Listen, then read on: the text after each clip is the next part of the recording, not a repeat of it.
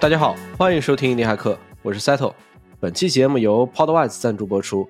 Podwise 是一款为播客听众制作的 AI 学习软件，产品的 slogan 是 Read before listen。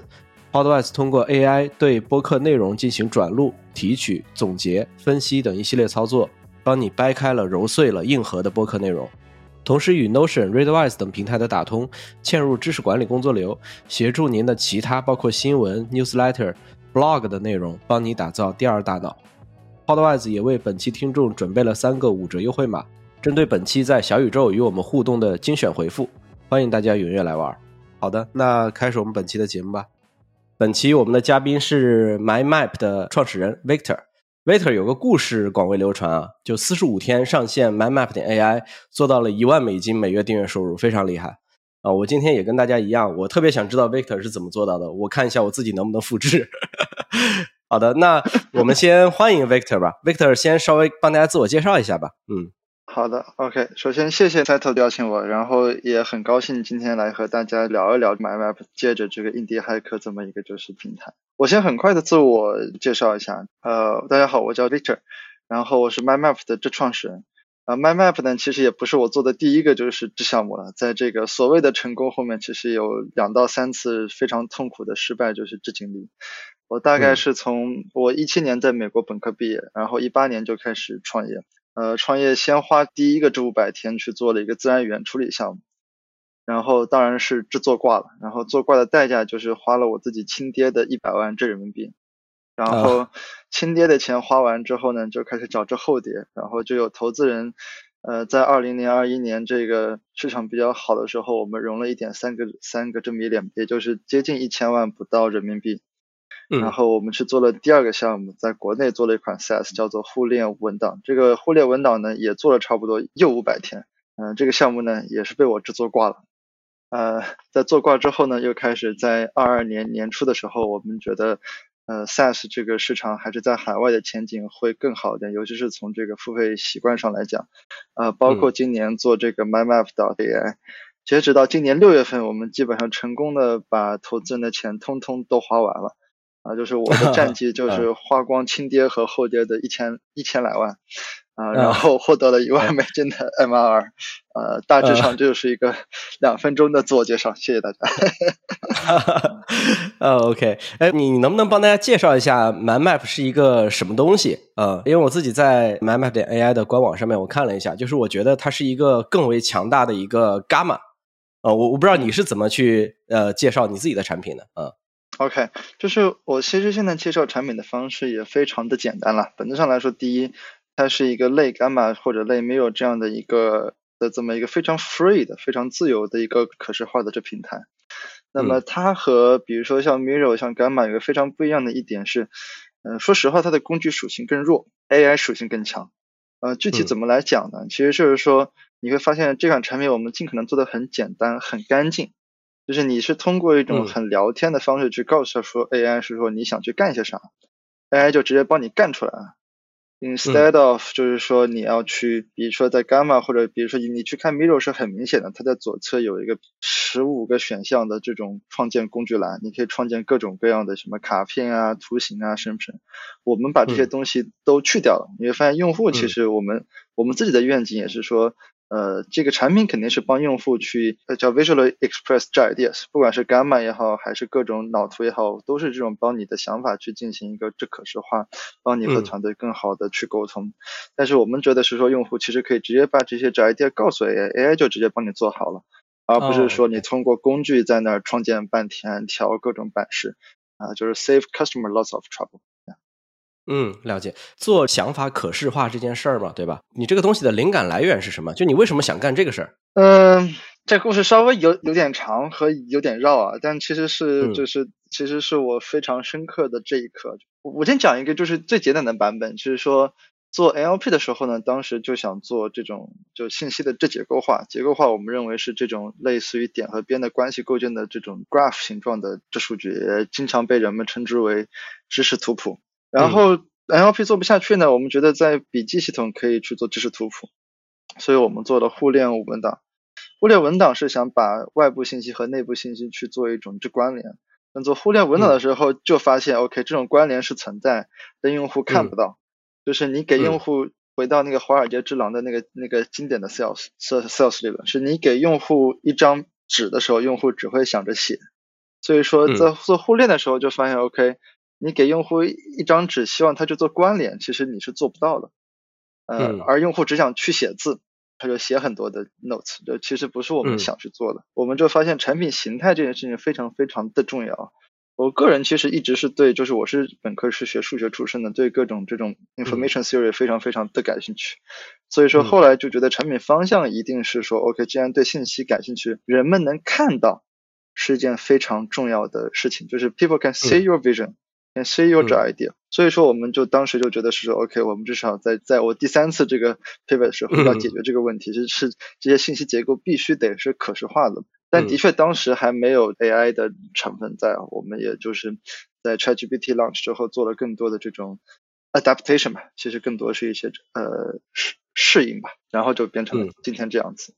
对你说这个，我也有点特殊的印象啊，就是因为我们那时候我是最早，我就在那个 Product Hunt 上就看到了，就是当时我还没有看到你的文章还是什么，我就看到你这个这个 My Map 了。呃，因为那个时候我们也在考虑做，已经在做了，好像在做 Podwise，我们会有那个时候我们想把那个内容做成 My Map 呈呈现出来嘛。然后我一看这个 My Map，就是你在那个 Product Hunt 上给的那个 Aha Moment，就是说，哎，我写个东西，它就自动给我出那个 My Map 了。我就我就那时候看到这个，我就觉得哎，这个好神奇啊！能够做到这个事情，我们应该也能做到这个事情。后来发现我们错的那个方式，可能感觉太简单了点，但你这个确实是挺神奇的啊。其实也没有，其实就是当初你看到那个版本，估计也是这挺简单的，frankly。呃，其实其实都是各种各样的 hack。对。嗯，对，你自己说花了亲爹的一百万，对吧？花了投资人的一点五个 million，对吧？那我觉得亲爹的钱那是无条件支持的，对吧？那投资人的一点五个 million 花完之后，投资人是无条件支持的吗？呃，说句实话，就投资人肯定是有条件支持的嘛，就是这个条件也非常太明确的，这个呃这个 SPA 上都写了。但最重要的一个就是说，希望你给他赚到钱嘛。嗯，然后呃这个。就是我我我相信这个应该在往期节目中有聊过，就是一些收购啊条款什么，这个我们其实我就不展开聊。但我我必须得夸一下我的投资人，就是火山石资本和奇迹创谈。呃，本质上来说，投资人买的是风险，风险就意味着会失败。所以说，就是他的条件非常简单，就是你成功了，把赚的钱这给到他，对吧？你失败了，这就算了，就没有什么，就是这在我签的 deal 里面没有什么。呃，无限个人这连带啊，或者说任何这种条款吧，本质上来说是别人给你一个输了没关系的机会，嗯，让你去做一件事情。啊，这个我觉得我还是当时还是挺挺 lucky 的，挺 lucky，嗯，对，这种在国内还是挺少的感觉，国内很多时候都就是风投就会把它搞成那种，我就借你一笔钱，对吧？然后你最后搞不了了，我还要按利息来收回来，特别恶心。呃，是是，当然就是说，就是标准条款里都会有啊，就是大概在五年后、八年后，它可以按照什么东西去收购交易，但也只针对这公司了。大多数创业公司，不管是呃奇迹投的、火山投，大多数公司这都活不过五年，就是把，几乎就宣告就破产。所以说，其实都还好，就基本上触发这个非常多。只要你不签那种短期内对赌的，呃，which I strongly suggest 大家都不要去，不要不要去签 啊。OK，嗯。我想再问个问题啊，就是是那个对，顺着这个，你钱投资人的钱大概花掉的这个比例是怎么样的？就比如说多少钱花在人工上啊，然后大概多少比例花在一些比如说市场营销之类的，就这种。嗯，呃，这是个挺好的问题，就是其实目前到现在我们都没有怎么把钱花在市场营销上面，这是第一点。第二点呢，就是我的例子是比较特殊的，我拿到钱的时候我才刚过二十三周岁，二十三岁半吧，就是嗯。二十三岁零五个月，还还印象挺深刻的，是在一个十月份、十一月份，天气开始冷，天气开始制冷的时候，那个时候已经和当时的侄女朋友在聊，说这个第一波创业把老刘的钱亏完，下面要去回大厂去打工了，突然就收到一张帖子，这个印象还是这挺深刻。嗯，现在来看的话，其实呃，我经常和朋友开的一个玩笑是说，如果我是张素阳，就是我当时的这投资人，我实在想不明白他为什么会这投资我。我觉得我一定不会投资着我自己，为什么呢？原因非常简单，大多数钱都花在了这试错上。就是百分之八九十的代码现在当时写的，现在都已经消失不见，被删光了。呃，过程中的确也招了一些人，然后 fire 掉了。这种招人、hire 人，然后你的时间和精力成本，其实沉没成本都非常非常高。嗯，呃，大多数基本上就是钱，肯定百分之七八十都是花在了人力成本上，人里面就是又有百分之。四五十、五六十，可能是花在了招招和使用错的人这身上，所以说，我就是包括花在自己身上，这也有，就是甚至很 ridiculous。我当时就是甚至还花了五万块钱在公司里搭了一台特别厉害的织机箱，结果放在那就吃灰吃了，就是这两年，自己现在也现在就是很就是也不知道在干嘛，你知道吗？就是说，就是当时觉得自己还会去 NLP 这炼丹什么的。事实中，我觉得大多时候都是花在了，就是其实回答你的问题，就是花在了交学费上，各种各样的学费嘛。就二十三岁嘛，他就是个娃，他就是个这孩子。呃，这个创业这件事情，大家都听说过很多创业就是的鬼故事，其实都是要交学费的。所以说，包括今天，就是这也在持续交。我们刚开始做这 marketing，嗯。对，Victor，就是我想问一下，因为你自己在做的整个过程里边，其实你转型过很多次，就 pivot 过很多次嘛，对吗？嗯。那你在最后一次做 Man Map 的这个过程里边，因为你刚才讲说国内的 SaaS 不好做嘛，你还是想着还是说要去做出海的 SaaS。那你在做这个东西的过程里边，你大概做这个 Man Map 的 MVP 大概花了多长时间就上线了？嗯嗯，这是一个挺好的问题。我们是一个特别负面的例子，就是从开始做了，当然就是我们从二二年开始做。啊，到真的收到钱是二三年四五月份，呃，这其实花了十六个月。那从这个角度上来看，但是在上线的时候呢，就是真正能赚到钱的 AI 的功能，我们就开发了这三周，线上跑的代码基本都是六个月型。所以说，你也可以说是这六个月，也可以说是这三周，depend on how you see this。嗯，OK。嗯，现在想想都是，就是如果在我再去做一遍，肯定是尽快去上线。当然，二二年由于我人在上海嘛，就也也发生了二二年也是非常离奇的，就是这一年，嗯，过程中除了这个公司以外，包括自己的心态，也就是崩过，就是这挺多次啊。所以说，我觉得就是如果我能保持。保持身体和心理健康的情况下，其实可以更快。但，但这一次其实花了我十六个月，而且是我第三次这 pivot。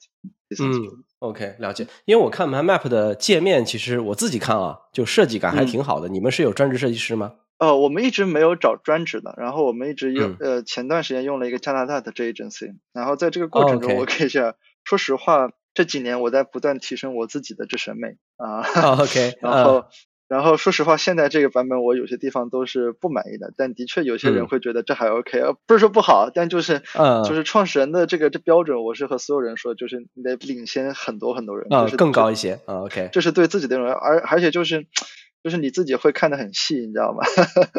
就是你会在乎一些这 details，但是的，这个就是我们之前会用一些就是海外的这些 design，就是 agency，而且都是呃现在也相处的是这好朋友，包括我们还会去去 design 的 community 去找一些就是 draw date，呃给一些第三方的这反馈。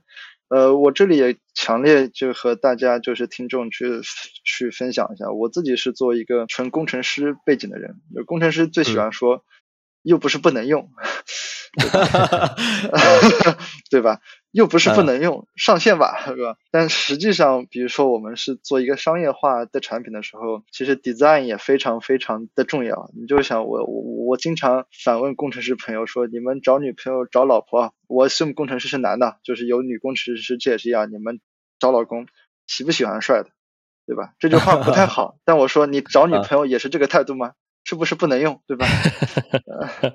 对吧？给大家开个就是这小车，大家不要这想，大家不要这投诉。但是，但是的 point is 是说，呃，其实 design 这件事情让人是对所有产品上，它是产生有消费或者有使用你的冲动，这点非常非常的重要。对于商业化产品来说，你是设计数据库的，那当我这没放，对吧？OK。对吧？呃，那你说，你看你在之前干了十六个月的时间，其实都没有拿到用户嘛，甚至产品都没上线嘛，对吧？对。那后来为什么就写了一篇文章说四十五天就干到一万美金了？就你这个过程是怎么来的？为什么就冲的那么快？能给大家分享一下？就是首先回答你这个写文章嘛，肯定是为了这吹牛逼了，对吧？对吧？只有一说，那么现在去回想呢，为什么冲那么快呢？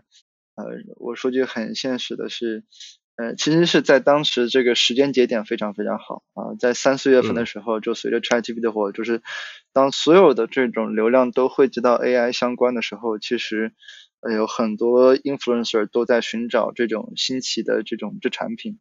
甚至有一些 influencer 呢，呃，我现在称之为他们叫 angel influencer，甚至我和他们其中的个别也处好了比较好的这关系，就是他们也属于一个职业上升期，他们是一些机会主义者，他们想去挖掘新的 AI 产品，把自己包装成 AI 相关的 influencer，他们可以赚到钱。嗯，然后他们在那个时候呢，就是你只要做的有一点差异化和你做的足够快，呃，他们就会主动的去做视频报道你，那么这些视频。甚至他们火的时候呢，确实你又有足够的差异化，其实是你可以理解为他们也在蹭你的这流量。所以说我在第一天其实我完全不知道怎么去做 influencer marketing，就有一天看到 OK，今天突然有一百个绑卡一破了，直到第三天我才知道是有一个 influencer 他在就是 TikTok 上讲了，或者他上把我们列上了一个 newsletter。嗯，在这个过程中，当时的我来说是有很多这种随机性吧，去是未知来看。现在来看的话，其实也是。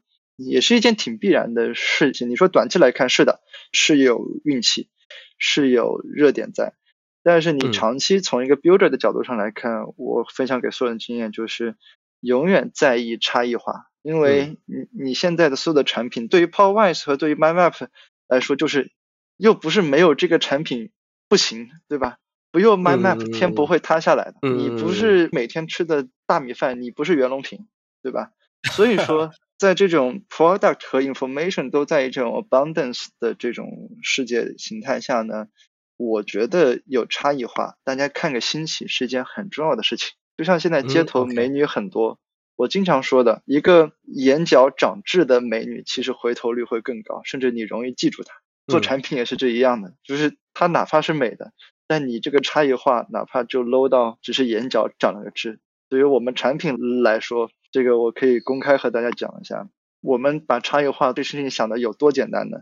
显然我们和白板类工具是很接近的，但是呢，我从来不会说我们叫一个 whiteboard tools，甚至我们会只做 dark mode，就是为了让大家不把我们想成 another 白板类产品，我们会只做 black mode，一个是 dark，这个是 white，完全不一样的的一件事，至从至少视觉上是这不一样。啊，包括取名字，这这也是这样的。不把自己叫做 whiteboard 或者叫做这 canvas，我们叫叫自己 map，其实是类似的意思，但是每一个细节我们都在找机会，是说我们是一个不一样的这品类，或者能给你带来不一样的体验。嗯，对，这个确实非常重要。你你要让别人就第一眼就记住你，就是你讲的眼角有痣这个事儿，其实大家一看出，哎，这个美女眼角有个痣，我就记住她了，对吧？那其他人可能大家都长得差不多。对。那其实我想到一个问题啊，因为我自己也看过 Gamma 的故事，Gamma 也是最开始它跟 AI 没什么关系的，其实跟你们很像，对吧？就是它可能在最后的 ChatGPT 火起来之后，也做了一次转型，相当于它最早以前它是一个。PPT 的一个自己编辑的一个工具，你们最早以前可能是有一点做，呃，我们讲白板也好，干嘛也好，就双链的那种工具。但是后来因为加了 AI 之后，其实大家都突飞猛进了，因为 Gamma 的用户涨得也很多嘛。我不知道你怎么看这方面的，包括 AI 加持这件事儿对你们的帮助。嗯嗯，我觉得在这件事情上我还是挺有发言权的，因为我第一份创业是做 NLP，现在现在大家都把 AI 划等号成。NLP 了，在一八年以前，大家是把 AI 划到号成 GCV，嗯，所以说，我觉得首先呢非常简单，就是 AI 对有一些产品是非常有帮助的，对有些产品是非常有致打击性的，像 Jasper 这种属于非常有打击性的，呃，像 Google Search 其实也非常有打击性的，但是的确是说。嗯，今天来去，大家都说 LLM，LLM，其实就是说这个 large language model，它其实是不擅长去输出呃，就是非文字以外的纸质内容的。所以说你会看到效率工具这个赛道，我觉得任何如果你本来是去做可视化的，which means AI 今天还没有直接啪厉害到说生成一个很牛逼的可交互的这网页。如果它做到那样的话，伽马和我都得死。估计 GPT 七的时候，GPT 六的时候，我们就玩完了。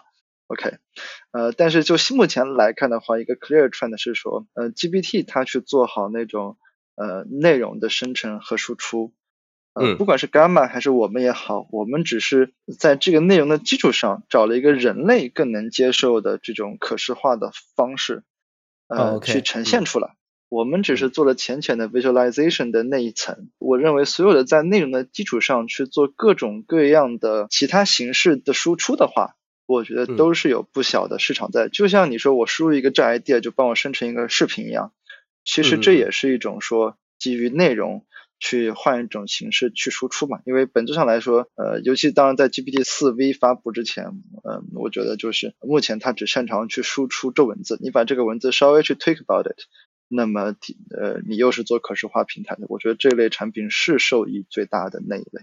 嗯，OK，你刚才讲说你四十五天里边干了很多用户嘛，在寻找种子用户的这个期间，这个过程里边你是怎么跟他们打成一片的，或者说他们是怎么帮你反馈的，然后你来去迭代你的产品的？因为你肯定有类似这么一个过程嘛，跟期间嘛。嗯，嗯对，说句实话，我觉得呃这个问题我我得很诚实的说，就是前五十个这用户，我们我们没和他们打成一片。OK，嗯，这个事情呢，呃，我经常喜欢把这个做产品和谈恋爱。这个做一个就是这类比啊，你就想你现在还和你的前女友打成就是这一片嘛？肯定不，对吧？也不和你的初恋打成就是这一片。但你在初恋中，你磨练了自己，对吧？你提高了你很多这种与人交往、提升情绪价值的这技巧。呃，我们为什么做产品的人呢？这是有点偏腹黑的人。为什么我们标榜一些 early adopter？因为他就是我们的试验田，我们就是渣男。我们就是这霍霍的，我们找前五十个用户是为了找后面的两百万个这用户，你才不在乎那前五十个这用户呢，对吧？说句这老实话，因为你在乎的是 money，两百个用户给的 money 比前五十个多很多，只不过大家都知道，要到两百万的时候，总得有前五十个。我只是想 point out there's，就是这里其实是有一些 hypocrisy 的，就我得很大胆的。呃，去承认这件事情，呃，但与此同时呢，就是大家都是从零开始的嘛，我可以讲一讲，是说，呃，在从前五十个用户获得反馈这件事情上，其实的确非常重要啊，重要到我们甚至开始做商业化的时候，有一个非常惊悚的呃这小故事。我们大概到第三十七个付费绑卡用户的时候，有用户和我说，用你们的产品，谷歌注册登录之后，我付完钱之后，他就帮我登出了。然后我就登不进来了，你们是不是骗子公司？我们说实话，我们当时确实是上线太着急了，没测试的好。我们翻了一下，大概有十二个 Google 注册的人，这些我们其实都直接把它去登出了。那怎么办呢？发邮件啊，道歉啊，退钱啊，送一年的这会员。但是对于早期产品来说，这十二个这个 victim 其实就是他的确帮到了我，让我意识到了这么一个就是这问题。但同时呢，反过来讲呢，就是如果你把人看为成长性的，我也没有太欺负他，只是短期内一两天内他非常的 frustrate，那么我们也给他送了会员，也这个 CEO 写了就是致道歉信就给到他。本质上来我说，我觉得是要和早期用户达成一种 mutual benefit，就是 early adopter 他也受益的，对吧？嗯，就是。呃，这个就和谈，就是说，呃，他早就成为成为这里的用户，你去标榜他一下，你给他足够的这种，尤其是在 service 上的 benefits，大家形成一种不断的沟通的这种机制。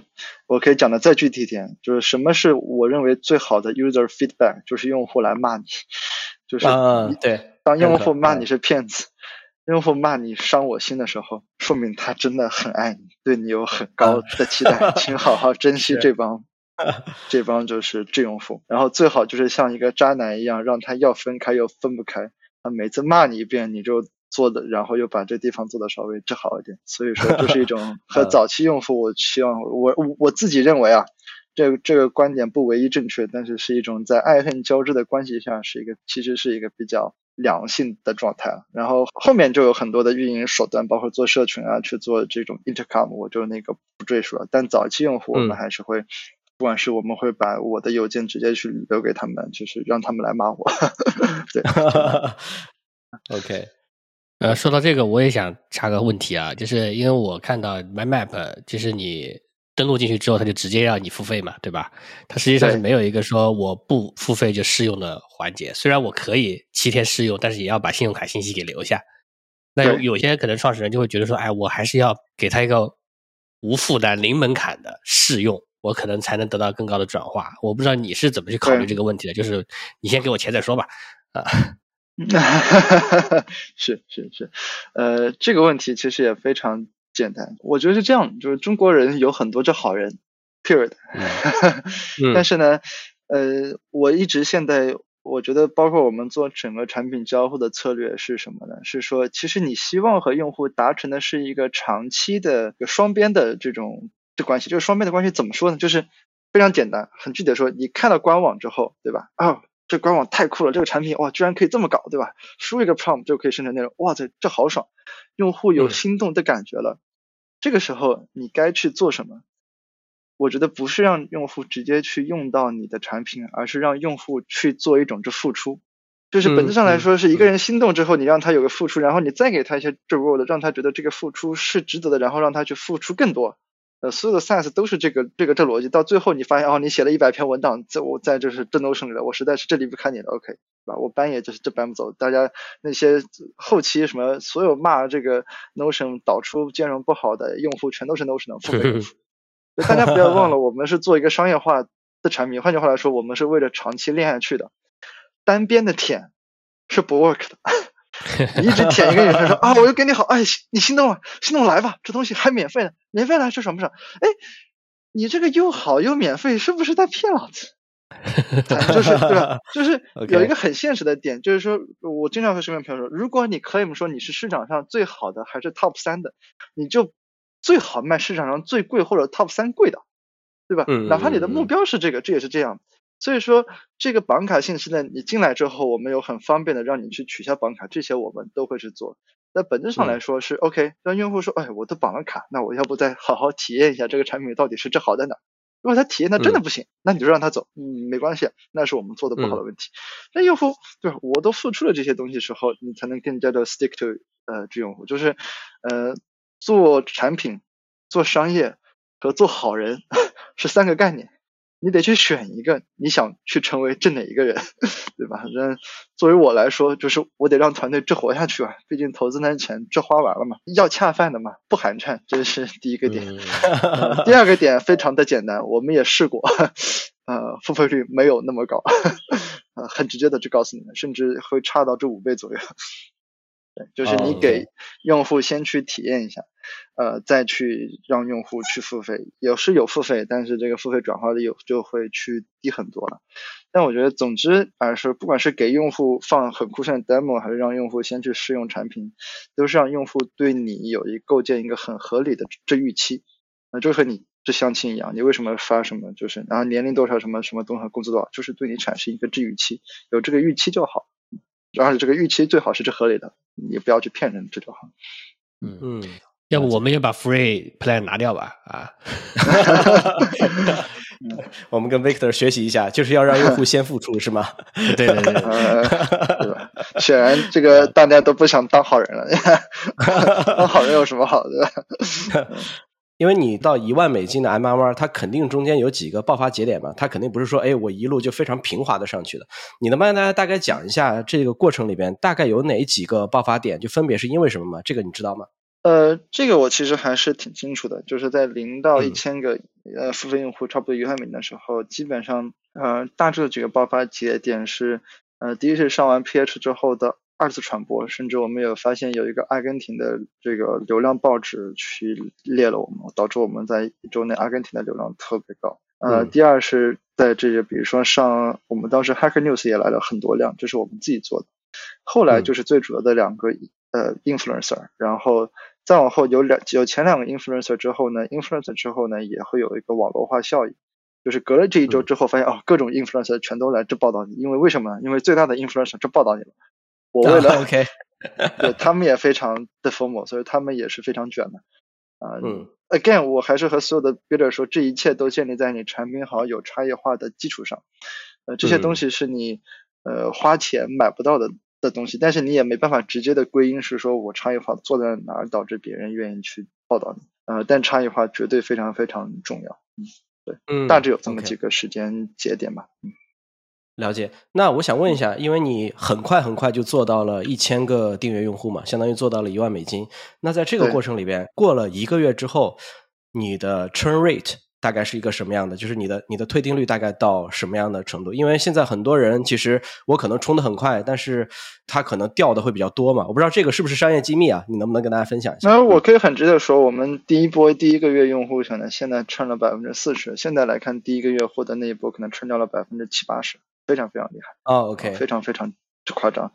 呃，原因也非常简单嘛，对吧？三个星期写出来的代码，你指望能有什么这好货呢？OK，对吧？呃，这个大家 there's no doubt about it，就是这个这个是，嗯，你问的这个问题是一个很现实的问题，是我们呃是我在文章中吹逼不会去讲的问题，是说的确我们其实 churn rate 非常非常高啊，甚至和传统 SaaS 比，就是我们差不多一年要 churn 掉百分之七八十，按照这个比例来去看的。OK。呃，在这个基础上呢，就是所以说我们内部就是过去六个月，的确我的 top priority 其实不是去做更多的增长嘛，因为这样你就像个有很大洞的这个漏斗的筛子一样，你进来多少，你就会流到大部分，然后会越流越流越多。呃，所以说我们其实花很多时间去提高了这 churn rate，包括去提高用户的正满意度，提升确保用户他输的 prompt 能生成的内容是他们想去要的。我们把绝大多数的时间精力都花发生在这里。呃，第一个月我们是百分之四十，现在我们最近在九月份和十月份数据跑出来一看，呃，欧洲和美国的用户我们已经能把 churn rate 做到百分之十以下了，就是嗯，那那很厉害。嗯，对，就是从百分之三四十已经降到百分之十以内了，就还在 single digit。但哪怕是百分之十，呃，你一年下来也会 churn 掉非常非常多。我觉得这个路径还有非常非常远，你可能目标是可能是在百分之五左右。啊，这是一个长期非常 healthy 的目标，但是也才过去了半年嘛，对吧？就是你很，你这个创业是一件很长期的知识题，你只要不要，就是最怕的是你把力气力气使错了这方向。对于我们来说，其实 churn rate 还是非常非常之重要。嗯，了解。哎，你怎么看现在的这些 AI 产品？因为之前有看过一张图啊，就是传统的 SaaS 公司它的 churn rate 可能非常低，然后 AI 的产品它的 churn rate 都非常高。就是我不知道你怎么看这件事儿，就是好像没有 AI 产品的 churn rate 能达到传统 SaaS 公司那样的粘性。嗯，我说句实话，我觉得这个问题不重要。嗯，原因是什么呢？就是嗯，企业你真实再去看的时候呢，你只要在乎是说，比如说 churn rate 高了之后，用户确实现在市场动不动就出一个 AI 相关的产品出来，每个赛道都挤满了人，尤其是那些价值最明显的赛道，比如说比如说 Chat to PDF。嗯，这个事情。不重要，商业的本质你还是要赚到钱。如果你能 sustainable 的赚到钱，你 churn rate 高了，但 AI 类的产品在在获客成本上也是历史最低点。嗯嗯，对吧？像我们到现在，我们现在每天还有三四十、三呃四五十的绑卡用户，我们都纯自然之流量，我们没花这一分钱，在以往是一件不可能的呃事情。所以说，与其这样，不如先埋头好好干，专注你最最重要的。指标，然后外面的这些什么指标什么，让那些做自媒体的，让那些做 VC 的，让三十六氪、TechCrunch 这种人去写，写完你就看一下，哦，原来是这样子，完了，下一题。了解，哎，那你那你讲说你从 churn rate 到四十到十，其实中间你做了大量的工作嘛？你能大概帮我们讲一下，就是在这个过程里面，因为肯定有很多用户反馈嘛，那这个里边其实对你来讲，你自己现在有印象中，他对你的 churn rate 提升。特别帮助比较大的有有有几个东西吗？能再给大家分享一下？呃，我们做的一个最大的提升是这样子的，这个可以和大家分享，就是我们的这个所谓的北极星指标也非常的简单，就是我们认为是说，呃，就和 Notion 这类产品一样，希望用户来在很快创建比较多的 block，对吧？很多每个 block 是一个智内容块嘛。呃，我们有两个指标，嗯，第一是前三十分钟能创建三十个 block，和前二十四小时能创建一百个。那么我们最开始的时候呢，就是产品非常简单，你输入一个 prompt，然后就帮你生成一个智脑图，一个脑图可能就有七八个、十来个 block。嗯嗯。我们在开始的时候呢，我们做了一件事情，是我们总是去优化这个指标，所以说我们大概呃前三分钟大概有百分之三十的人，三十五到四十的人能够超过三十个 block，也就是 throw in 三到四个 prompt。嗯。呃，然后我们做了一件事情，嗯，是说这个把这个数据 boost 到现在大概在百分之八十。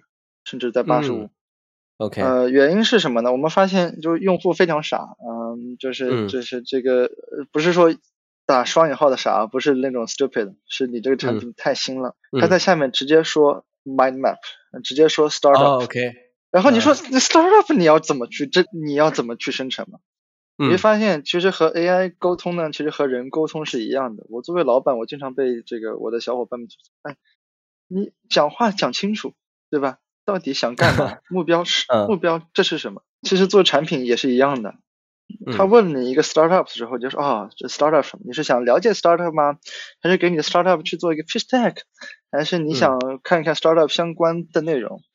我们嗯就 involve 了更多我们称之为 follow up，就是你和、嗯你和人去进行一个多轮的这多轮的对话，直到用户把他的这个 idea 和这个呃这个 idea 的 context 去讲清楚，和他嗯要什么 visual type 去确认好，我们再去嗯生成。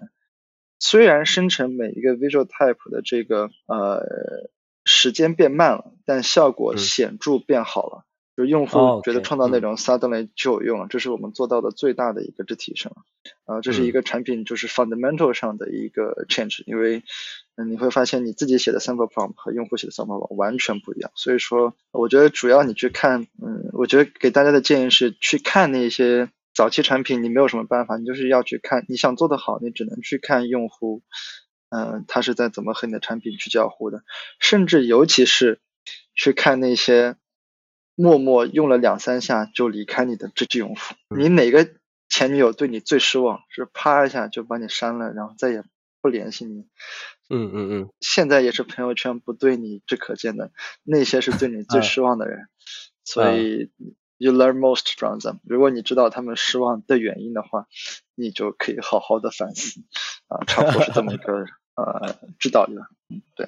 ，OK，所以做产品就是得当海王啊，所有的前女友都得照顾到。呃。是是是，这个我确实做了一个 slide，我也在另外一个分享上我也说，我就是我说这个他们说早期用户我称之为是这个养鱼塘，到后来对吧，所有的这个产品其实都是当海王，因为你都是一对多的。对吧？本质上来说就是这么一个这逻辑，给每个用户要么提供功能性价值，要么提供情绪性之价值啊，几乎都是这样子 啊。这个和渣男和这个就是这堂主都没有任何的区别呃，在有些 trait 上。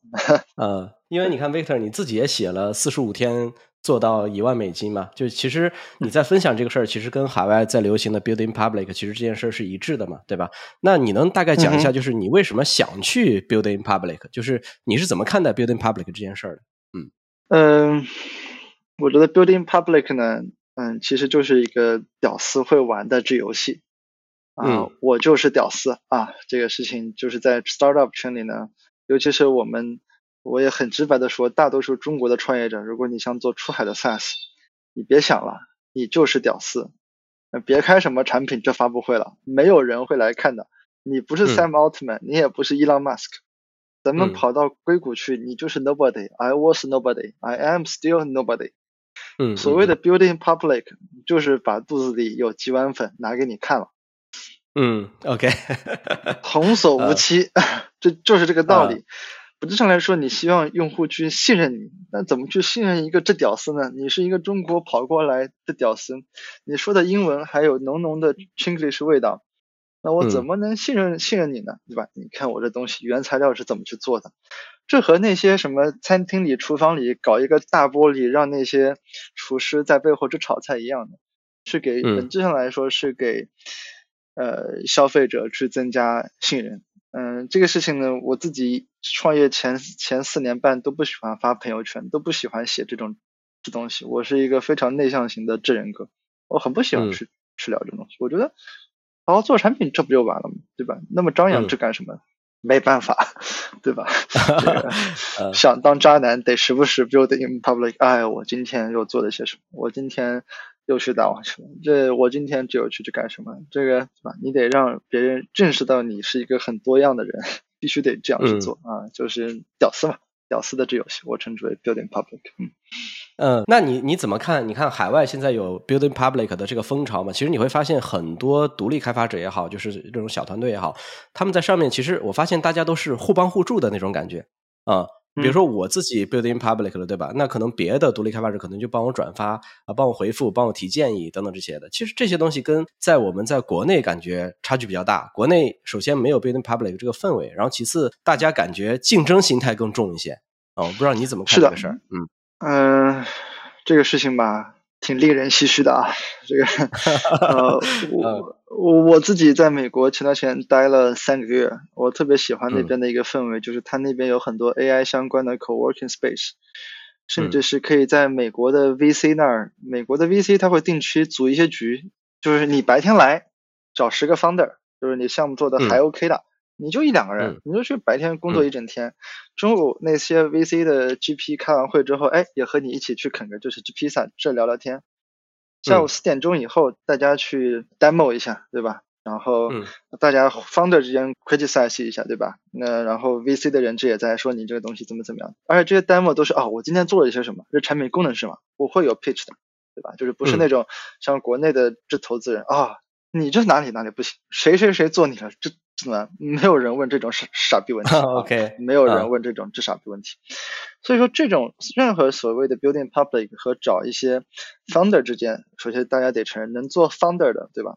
呃，尤其是活下来的，都是相对很有意志力、很聪明、非常 determined 的人。这些人能给你的 feedback 和他们的经验，绝对是非常非常有用的、有价值的。这是 definitely help。第二是呢，我觉得是说，我建议所有的 founder 都去找这样的一个。氛围是非常非常具有用的。第三个呢，我觉得很可惜的一个点是，大家为什么说白了，我说的更直接一点，大家国内呢这个会竞争性更强一点，尤其是这种所谓的 copycat，呃，非常简单，我觉得两个点吧，一是呃，不管是人和组织都是路径依赖的，呃，的确是，你就想吧，我们小时候所标榜的好学生，好学生本质上是什么？是把例题都学会了，然后给一个差不多的题，我抄对了。加双引号的，就抄对。这样的体制下，他他他培养的事情，其实他永远都是这个非常擅长于治理模，而且过去从尤其是从可能九五年到一五年之间，把海外的一些优秀的这 idea 确实是有力是有碾压性质优势搬到中国来，然后抄的题目差不多做出一些 adaptation，他赚到钱，他有正反馈。在这个学生时代和过去十五年的商业时代，有两波正反馈，导致他大多数人都是路径依赖的，包括我，有很多人都习惯的。第二点，我想说就是，很多人的确没有那个这视角，呃，和那个知信息差，呃，甚至非常简单。我觉得创业本质上来说是需要一种输得起的这心态，就是你愿意去拥抱风险，去拥抱一些新的就是这样一点，和你。如果说你没有看到那个机会，尤其是做出海下去，由于中国的呃，不管是 indie hacker，尤其是呃，像我过去几年也是一样啊，就是生活在国内，你其实看不到海外很多的机会，那么你自然而然的就会说，OK，那么现有的那些产品赚到钱了，我是不是能在他们身上找到一些债点？那你没有新的信息去汇总的时候呢，呃，你总会。在老的信息上去去翻出什么？你其实翻不出来啥，你其实会找一个很接近的东西，所以大家会竞争的很厉害。所以我也鼓励所有的 founder，嗯，都有一些爱好，对吧？多出去找不同的人去这聊聊天，看一些不一样的这风景。嗯，大多数创造性都是在澡堂子里，或者在坑上，或者在某个风景上，或者突然就是灵机一动就想到的，都不是坐在你，你想想你在电脑面前有多少的灵机一动的这 idea。其实都没有，或者说非常非常少，呃，所以说我觉得就是大家去 breathe the air 吧，就是这个，嗯嗯嗯，呃，给自己留百分之二十的空白的区域，然后我觉得这样才能做出一些比较创新的知识情吧，嗯。嗯，那你能给大家介绍一下现在 MyMap 大概有多少用户，然后有多少收入吗？啊，MR 啊，对，当然了，这个我我们现在大概在两万 MR，就是过去六个月我们又翻了一倍吧，啊，坦白点来说，这个增长速度呢？Depends on how you look it。说的好听，每个月百分之十、百分之十五的涨；说的不好听，startup 百分之十、百分之十五的涨，简直就是在衰退了。啊，但对于我们来说，其实光从指标上来看呢，That's it。就是如果你仔细来看的话，我觉得我们做的还是非常非常不错的。Churn rate 在下降，我们在市场推广上几乎没有花任何钱，现在纯靠市场流量和口碑。呃，最近还会每个月会有时不时的 influencer 来去报道我们，都不是我们主动去联系他们。当然，我们 eventually 肯定会主动去去联系他们。但过去六个月，在你什么都不做的情况下，在 charity 如此高的情况下，它还是在增长。呃，换句话来说，我现在就可以呃只躺平，对吧？每个月除了支付 OpenAI 和这个 AWS 的费用，它感觉还会再增长一段时间吧。嗯，但我觉得这些对我来说不是特别的重要了。那还有就是我自己个人也在去说去学习很多 d r m a r k 在推广上面我完全是一个菜鸟级的啊，对，所以说嗯啊这个方面也在教我新的就是治学费吧啊，目前大致上是这么一个这状态。了解。那你说你做到一万用户的这个过程里边，你基本上没有花任何营销的费用是吗？对，到现在花了一千六百美金，然后都花在了就是都没花出。这么一趟全都是交学费上的，所以说，呃，就是自己买的帖子、买的广告都没用。所以说，真正其实做到一万美金，其实不花钱也是能做到的，对吧？你看 Victor 就是例子，是吗？呃，是在一个世界电影或者有些产品，它是一定可以去做到的，绝对是有机会去做到。我们在一万美金的时候就完全没花钱，现在也几乎等于完全就没花钱。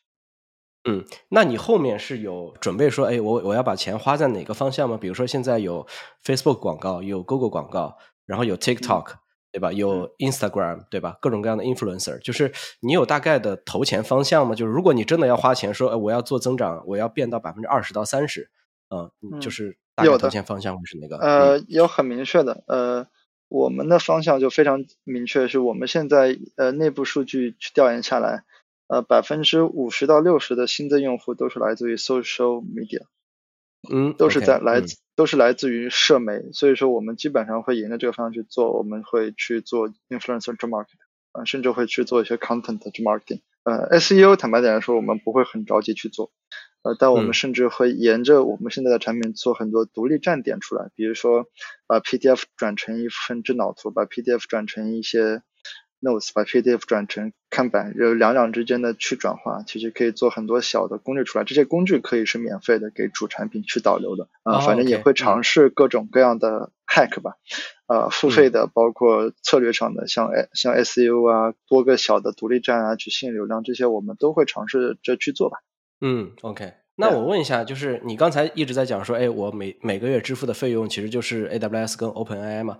那你们自己的背后的技术站能帮大家介绍一下吗？是用 Python、用 Go 还是用什么东西？我们技术站非常简单，在就是 AWS 上，然后技术站后端写的是 GoLang 吧，然后具体的我就不是特别记清楚啊，因为也不是我写，前端就是 Vue，然后就调 OpenAI 啊，其他就非常非常之简单，就几乎感觉就像零门槛一样，就像 ChatGPT 这写出来的。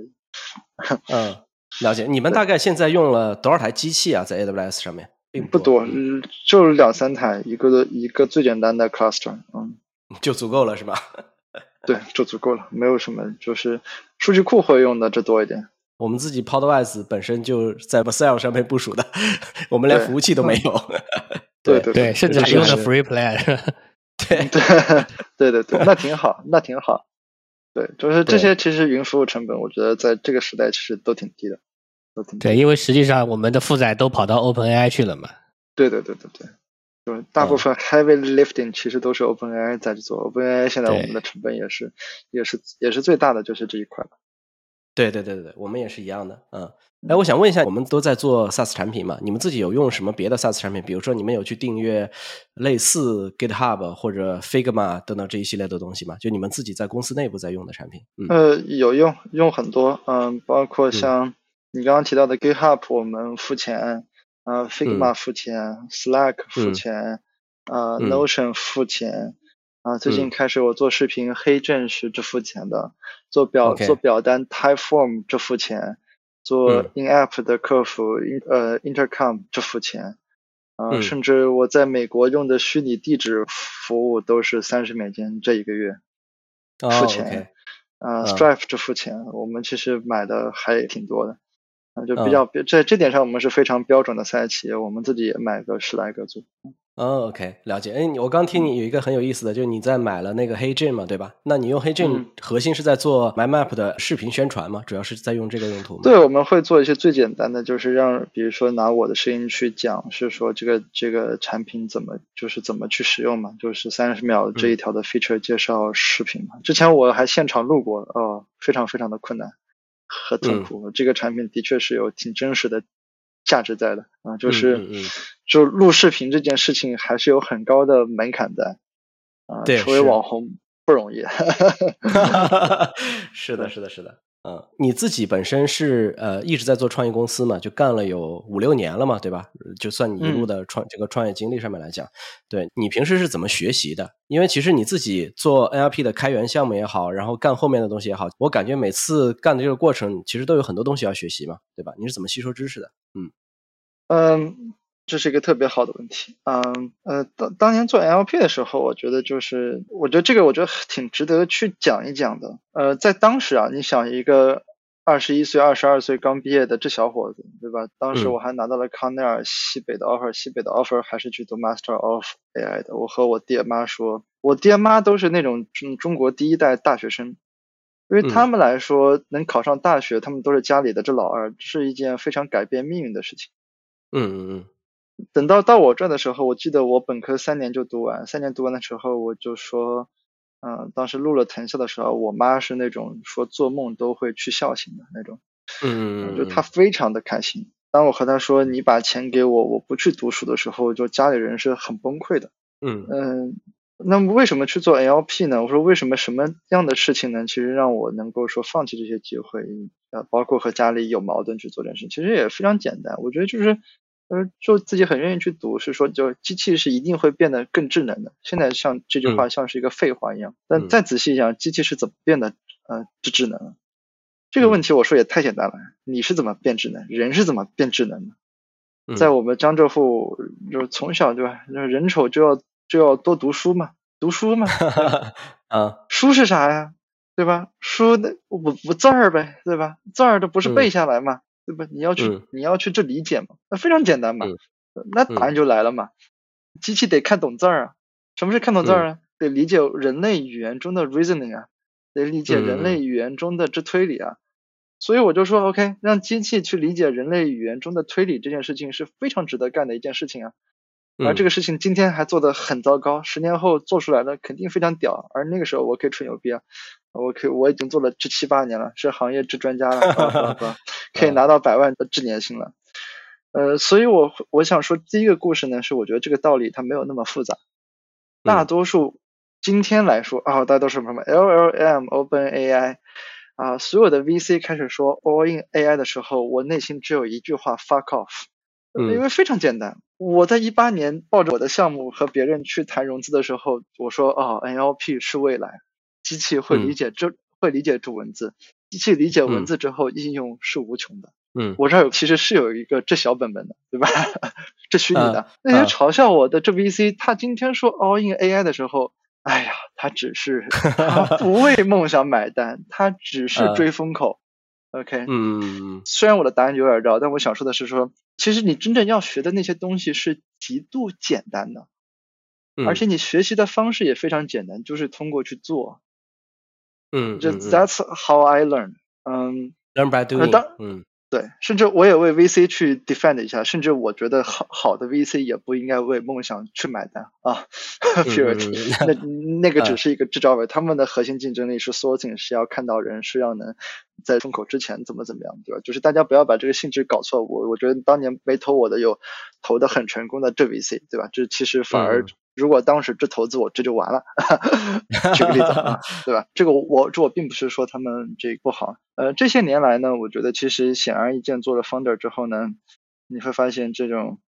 呃，我的观点是，人生的你需要去学会的道理都非常简单，你在做的时候就能学到很多，甚至有些事情是你只能通过做的呃这种途径去学。所以说做 founder 呢，我其实又学到了很多很多很多东西。而且就是就做 NLP 的这例子，我觉得就是如果你认了这个道理，你就直接去做啊，做完之后你会发现和你第一天想想的事情是完全不一样的。呃，这个是我学习的很大的一个途径啊。呃，后来的话，我觉得，嗯，今年很尤其的是说，随着我变得更 social 之后，我也从身边的其他人身上学到了很多东西。嗯嗯。我讲一个这个非常简单粗暴的道理，是我创业四五年了。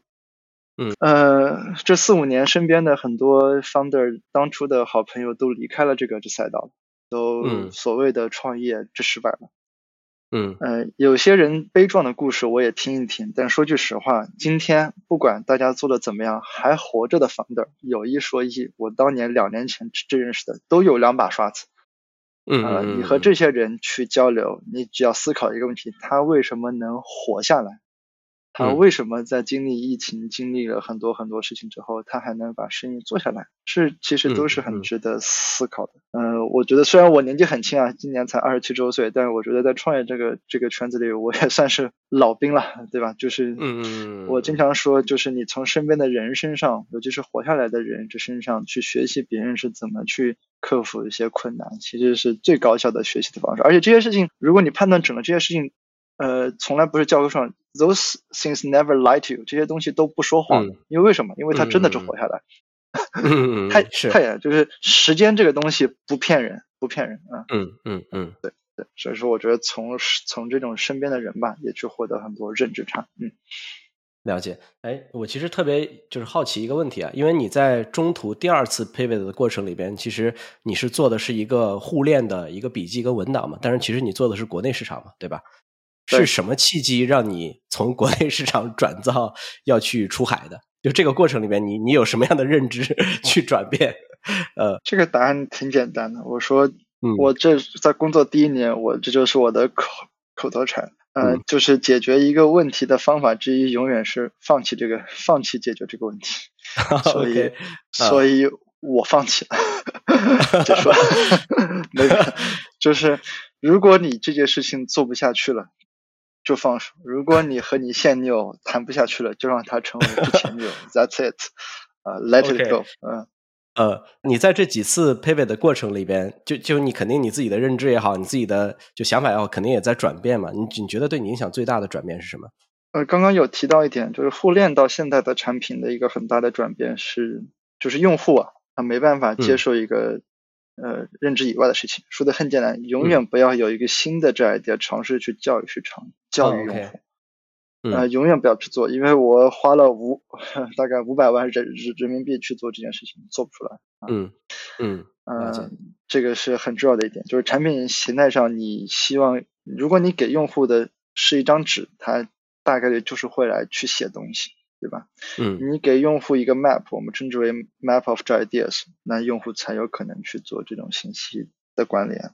呃，上一次 pivot，呃，从 LP pivot 到去做产品上来说，简单点来说，就是我要说一句卖技术人的话，就是，哎呀，说句实话，我当年也是一个我自认为写的代码写的挺不错的人，代码写的挺不错的人呢，都非常之傲娇，都非常的不自信，都觉得我能。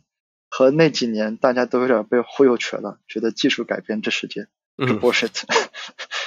技术是有些人用技术改变这世界，但不是你，不是大多数人，至少不是我。呃，今天来看无比的明显，Sam Altman 用 NLP 改变了这世界，而我呢，嗯只是花光了这老爹的钱。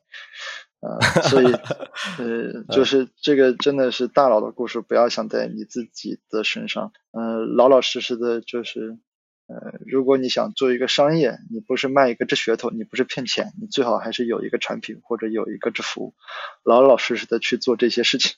嗯、把你技术人的傲娇放下来，就像乔布斯嗯当年说的，对吧？我区分不出来 Java 和 C 加加有什么关系呢？这些本来嗯就不是重要的问题。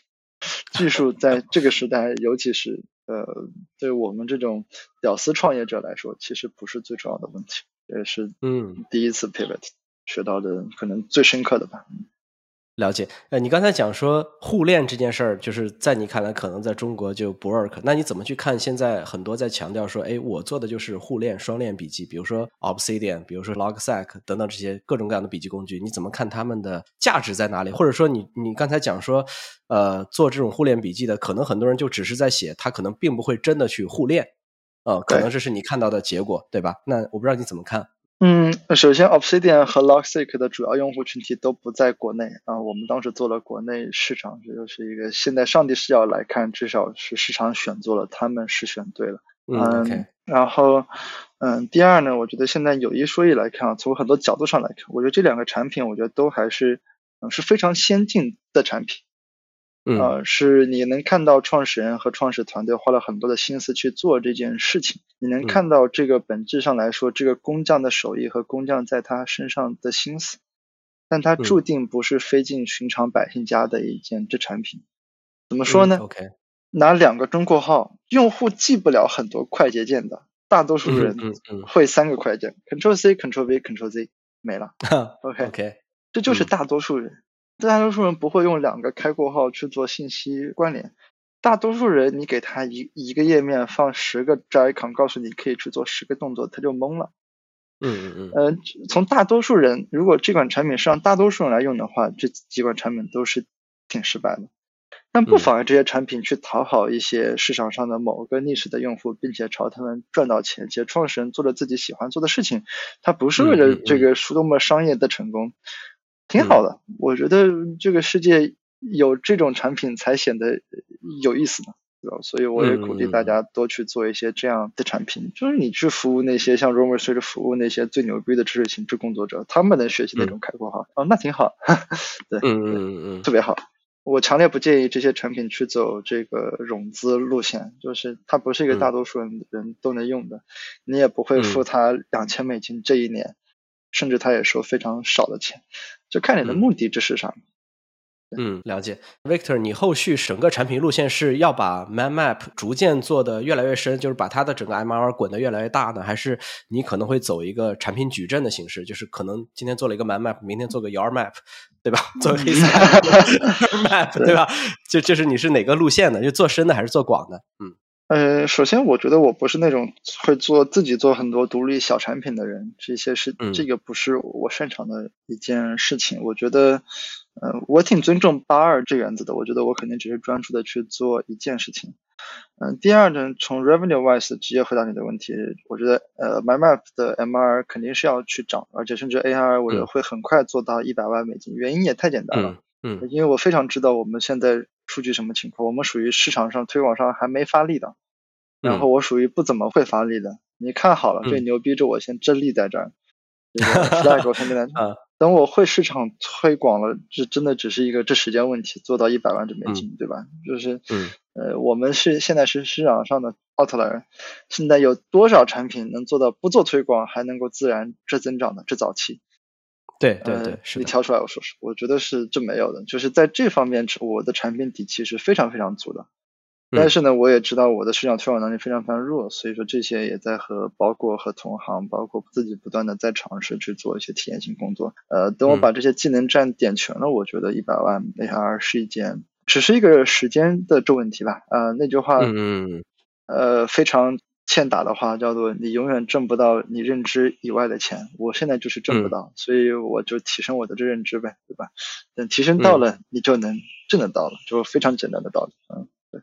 虽然刚刚提到这个，现在还是要继续去做增长啊，那想专注一些。嗯、那假如说啊，嗯，假如说说，哎，有有机会要去做一个新东西的话，你会你会想做什么呢？啊，我们我们来偷偷点子啊，说不准我们可以自己先偷偷做了。嗯，对，呃，这是一个这是一个挺有趣的这个问题啊。嗯、说句实话是没有。呃，为什么这么说呢？我其实我在从美国回来之后，我在国庆节的时候，其实呃，就国庆正好八天长长假，我甚至给自己多放了这两天假。我自己迷茫了一段时间，迷茫的原因呢，其实也非常的简单，是呃，五年前的我，我还愿意去。花自己很大的这个赌注，我的时间、父母的金钱去做 NLP。你今天问我是说，三年后这个世界会怎么样？什会有什么样的人需要什么样的产品？我其实是不知道的。在这些年创业令我痛苦的是，创业又琐事特别多，你要去点一些，说白了像 marketing 是我本不喜欢的技能点，我并不是说越做 marketing 越开心的一些技能点。嗯，消耗了我太多的时间和精力，所以我必须得 confess 一件事情。刚刚那个 Saito 也问到了我怎么去学习。呃，其实我觉得，如果说你想问我一个这 idea 说下个月去赚钱，那有很多，我不是最擅长的人，GPT rapper 这也能赚到钱，很多 GPT rapper，GPT rapper 赚到钱。但如果你的问题是，我想做一个产品，我是为着瞄着三年的这眼光去，我希望三年后做到一百万 ARR 或者一千万美金的 ARR。我其实今天我丧失了这个 insight，我其实不知道三年后会变成什么样子，所以说这是我现在和朋友交流，其实是我在个人方面我是有迷茫的，是我做了这么多事情之后，呃，我对我自己不满意的一点就是我其实丧失了那个去看未来的这眼光，嗯、呃，这其实是一件非常可悲的一件这事情。呃，所以也自己也在尝试一些方法，去花一些时间啊、精力啊，去聊一些朋友啊，啊，再去去 improve 这件事。当然，这件事情也有很多客观原因在，是因为过去一年，尤其在科技圈行业变化之太快。嗯啊，嗯，但是不管怎么样，我觉得其实今天的我或多或少丧失了那个看未来的眼光，甚至，呃，连一个观点。都提不出来。我像五五年前我会说机器会理解这文字，这个会带来很多科技革命。你问我下一个科技革命是什么？我的 honest answer 是不知道，更不要提。在这个答案没有的时候，我其实想不到任何很产 产品的，就觉得啊这 idea 如果有的话，我欢迎大家这来投试，啊，甚至 对吧？嗯，甚至你来做，我来去投资一把就完事儿了。我觉得这个这个可能确实也是大环境导致的。放到去年，大家都还没有想到说 L L M 会带来这么大的影响，对吧？然后今天 L L M 来了之后，你说三五年之后，像你刚刚提到说，哎，G P T 六、G P T 七，到时候假如说我真的 A G I 成立了，对吧？做的很好了，那我的整个产品形态，我的 O S 可能都发生改变了，到时候长什么样，我们其实确实比较难想象。实际上，就像那个伊利亚之前在那个那个博客上讲的，他说：“哎，其实他们去做这个 LLM 的时候，他其实也没有什么科学依据嘛，对吧？就是抱着一种尝试的心态说，哎，我就把模型做大，看看效果怎么样。然后发现越做大越牛逼，越做大越牛逼。其实没有那么的有有逻辑的说，我就是怎么怎么能够做好。呃，我也看不透。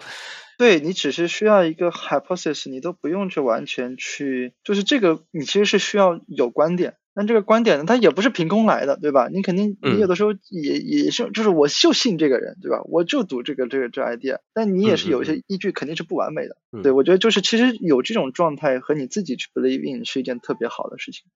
嗯，我我再问个问题啊，就是刚刚你也有提到嘛，因为前面有两次算是失败，然后呢，后面做第三个的时候，可能钱也烧的差不多了，对吧？然后做那个上线的时候也花了十多个月，十六个月还是八个月，是吧？那包括说这个还有那个在上海，比如说呃风控的原因啊什么的，你你也说了，你可能情绪就会比较受影响。那在那段时间里面，你是怎么去做自我调节啊？或者说后面怎么就好转起来？啊，这个这其实是特别好的一个问题。我见过很多 founder，如果我聊了二十分钟聊的还不错的时候，我永远会问他一个问题：你怎么去处理你的生理健康和心理健康这问题？对，呃，因为。我一直觉得 founder 是一个让人精神分裂的这工作，它很多地方是很矛盾的。矛盾在哪儿呢？比如说，作为 founder，你要去 break some rules，你要去打破一些这规则，你要有非寻常角度去思考。但是 rules 或者规律是为了保证你不犯错，或者说 break 那个 rule 了，对吧？你在那个悬崖边，你把栅栏拆了，你说我想去跳一下，看一下这风景，你跳完这你就挂了。就是很多的规律是让你是保护你的，你又要去打破那个所谓的规律，又要保护好你自己，不把自己真弄死，是一件很困难的事情。我再说一个例子，就比如说像奇迹有很多的 founder，大家我发现厉害的 founder 都是学习能力特别强，迭代自我迭代能力特别强，但你保不住迭代能力，就是你要摄入新的东西，但你哪知道新的东西是好的还是坏的呢？对吧？很多人学了一些奇招，就是奇招怪招，把自己把自己弄死的比比皆是。但你又不能不学，你又不能不学，你又不得不学。呃，这份工作很多时候我觉得都是就是在让你不疯狂不成魔一样，就是其实它帮你在推向一个让人精神分裂的边缘，但你又不能精神分裂。呃，我给你讲一个很具体的故事。我在四月份的时候，我甚至非常担心自己的这种心理健康会出现问题，因为在四月份的时候，商业化的时候，还有一个背景，这是一个非常值得讲的故事。是呃，我开好 Stripe 的那一个周末，SVB 就倒闭了。嗯，SVB 倒闭的时候，我们剩下的十九万美金都在里面，我们六个月的这现金流。我当时觉得我们还有六个月去做好这商业化。当 SVB 倒闭在那一刻的时候，我说完了，我的。现金流被清零了，我说除了疫情可以清零以外，我说我居然能遇到 startup 的雷曼兄弟这时刻，我他妈太牛逼了，天选之子是不是？我说我说我从见证这历史变成了活在就是这历史，我说光清零这个事情我就经历了这两次，我说 OK 好了，我说这个时候就非常的简单，嗯。本来有六个月去做商业化了，我最多自己掏腰包付员工一个月的这工资，我就去做吧。然后我就抱着一种几乎是必死的念想，说我要去做这商业化。上次也提到这一点，我说我这是我一个经典的故事啊，欢迎大家一会儿去加我的微信朋友圈，一会儿在播客的结尾我也可以把我微信 share 出来。我当时就在当时就想了一个这馊主意，加双引号的馊，叫做我说我不做到一百个付费用户，我就不剃胡子，然后我就立这个 flag，然后立完这个 flag 之后呢，我还发朋友圈，然后我这个呃。过两三天就发一个自己的自拍照，和我的同事小伙伴们看到我都是，哎呀，Victor 胡子一天比一天长。和你一旦焦虑的时候，你就摸一下这胡子，摸一下胡子，这你就更焦虑了，就属于那种状态。我觉得这个人真的是疯了。第二件事情是那个时候出现一件很有趣的这事情，叫做我真的不太需要睡眠。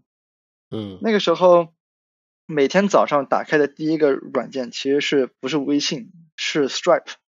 如果你去看一下，就是呃，iPhone 有一个功能会统计你打开手机一周内打开的第一个 App，这是什么？大多数人都会是微信嘛，因为微信有提示。我在那一周的话，呃，光 Stripe 我打开第一次，我打开了快三百六十多次，是最高的这一周。我当时就看了一下，为什么看 Stripe？就看哦，今天有没有新的付费用户来了？OK，早上一看 Stripe 之后，OK，你发现哦，今天还没有，我去 Reddit 上发点帖吧，然后你就蹦起来了。然后你看哦，今天有三个付费用户，哎，他们时间点还是两个小时之内，哎，他们是不是有什么？这传播是看了哪个帖子，还是他们线下就是真认识？快让我去和他们这聊一聊吧，我一定要去 find out，万一这三个可以变成这十个呢？那段时间就是早上只要醒来，打开手机，Stripe，五点半也好，还是还是六点也好，我就啪这跳起来，这跳起来这工作，真的就维持了这一个月。在那一个月里，你的想法就是公司反正都要倒闭了。然后你就去疯了，就是包括我老婆看看着我的这个状态，就是一种，嗯，我觉得真的是在那个时候我还挺爱睡觉的一个人，但在那一周那一个多月里，真的是只睡五个六小时，而且你感受不到这劳累，人是在一种非常站立和亢奋的情况下，那个时候多巴胺帮你去蹦的，肾上腺素帮你去蹦的，其实 you are invincible，就是这个单词。Invincible，我真的是感受过，就是你觉得你没有什么可以去战胜的，而且在那一个月内，我做的决定是无比正确的。因为为什么呢？我说解不解决这个 bug 和这个呃和要不要开发这个，我觉得非常简单，这些开发的 feature 能不能让用户不愿意付钱的，让我们有冲动去付钱？和这个产品这个 feature 不开发，一个现有的付费用户会不会走？你知道吗？就是当你八十岁快死的时候，你觉得牙疼不是病。牙痛了怎么办？把牙拔了就可以了。OK，我我觉得就是当你濒死的时候，你真的想的那些是最清晰的，你的头脑是最清楚的。所以说刚提了一个是说，确实是 ChatGPT 开始火了。但说实话，我还有第二个 lucky 的点，我甚至愿意称之为 SVB 的这倒闭是我的幸运，就是这时刻真的就把我那一颗朝疯子的边缘去，嗯，去 push 了这一把。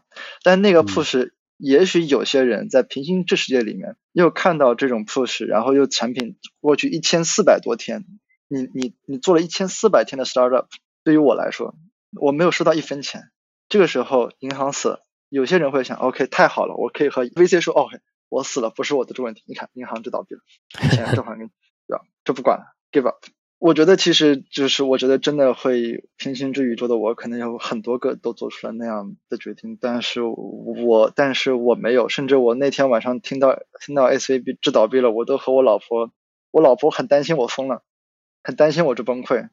结果我在床上，我和她这讲段子，我和她怎么讲段子？我说我说太好了，按照美国的这种治疗型 SVB 制倒闭，一定会拍纪录片的。网飞 Netflix 一定去拍纪录片的，在纪录片的最后开头一定会想啊，痛斥美国银行系统多么的不监管，多么的松散，有些人这个坚守自盗，然后大家又一窝蜂的 startup 都在那儿听到这种消息就开始取钱，然后把银行制裁大了，这就是呃 startup 的雷曼兄弟史。然后会突然最后影片结束的时候，我说会放一面很大的这白墙，上面写满了几甚至几十万几百万个这个 startup 的证明的说这些 startup 因为 startup 的雷曼这兄弟制倒掉，他们都死了。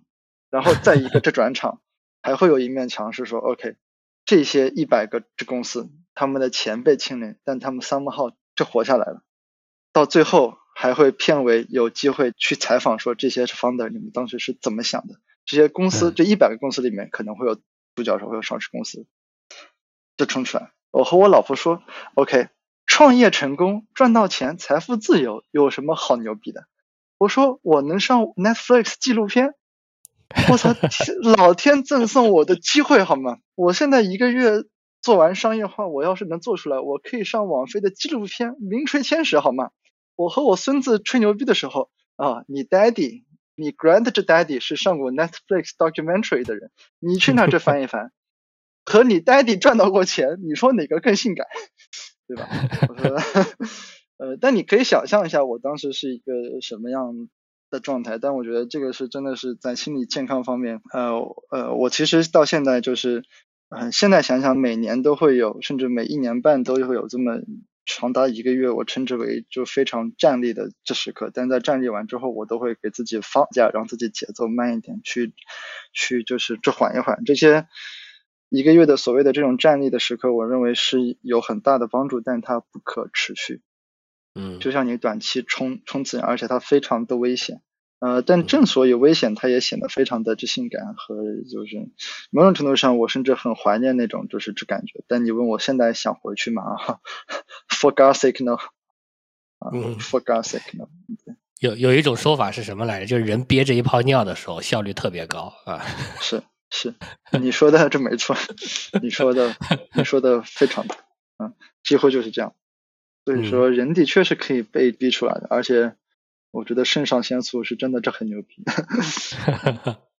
好，那我们要不然就最后一个问题吧，因为刚才 Victor 也说欢迎大家加他的微信，大家可以去 Victor 的朋友圈里面看一下 Victor 之前。没刮胡子的样子是怎么回事？啊，对，可以可以给大家再去这个补充一个，就是过了一百个这个刮胡子之后还不过瘾，我说过了一千个付费用户我就去剃个这平头，然后还有当年剃平头的这照片，然后我 我老婆亲手拿着疫情前买之间买的推子的人这个。去帮我推的，我说到了一万个付费用的时候，我打算去剃个就是直光头，啊，估计也就在未来这六个月了。OK，Victor，除了呃微信之外，可以在哪个地方，比如说看到你的产品，比如说 MyMap 点 AI，对吧？是你的网站，对吧？还有没有别的渠道可以了解到你？呃，在这个 Twitter 上也可以吧，就是你去搜 Victor MyMap Founder，应该也都能搜到。LinkedIn 也也可以吧？啊，对，反正。呃，中国人都欢迎加我的就是助微信吧，然后对，回头那个我们可以把它整理在 Podcast 的呃最下面这留言。嗯嗯，好的好的，那今天非常感谢 Victor 时间，我觉得 Victor 是一个很幽默的人啊，很多很多很很深刻的道理，他都能给你用男女恋爱关系来给你表达出来。嗯，对对，也欢迎大家去加 Victor 微信，然后跟 Victor 去请教一下 Victor 的恋爱观，到底怎么样做海王？呃，好的，那感谢 Victor 时间，那我们本期节目就先到这里。嗯，那大家再见。好，谢谢大家，谢谢 Indie Hacker。以上就是我们本期播客的全部内容，感谢大家收听，也欢迎大家踊跃留言。如果你喜欢我们，欢迎点赞并分享给感兴趣的朋友。如果你在用苹果播客收听，也希望你花几秒钟给我们一个好评，这会让更多的人了解到我们。要是能再点击一下订阅，那就再好不过了。我们下周见。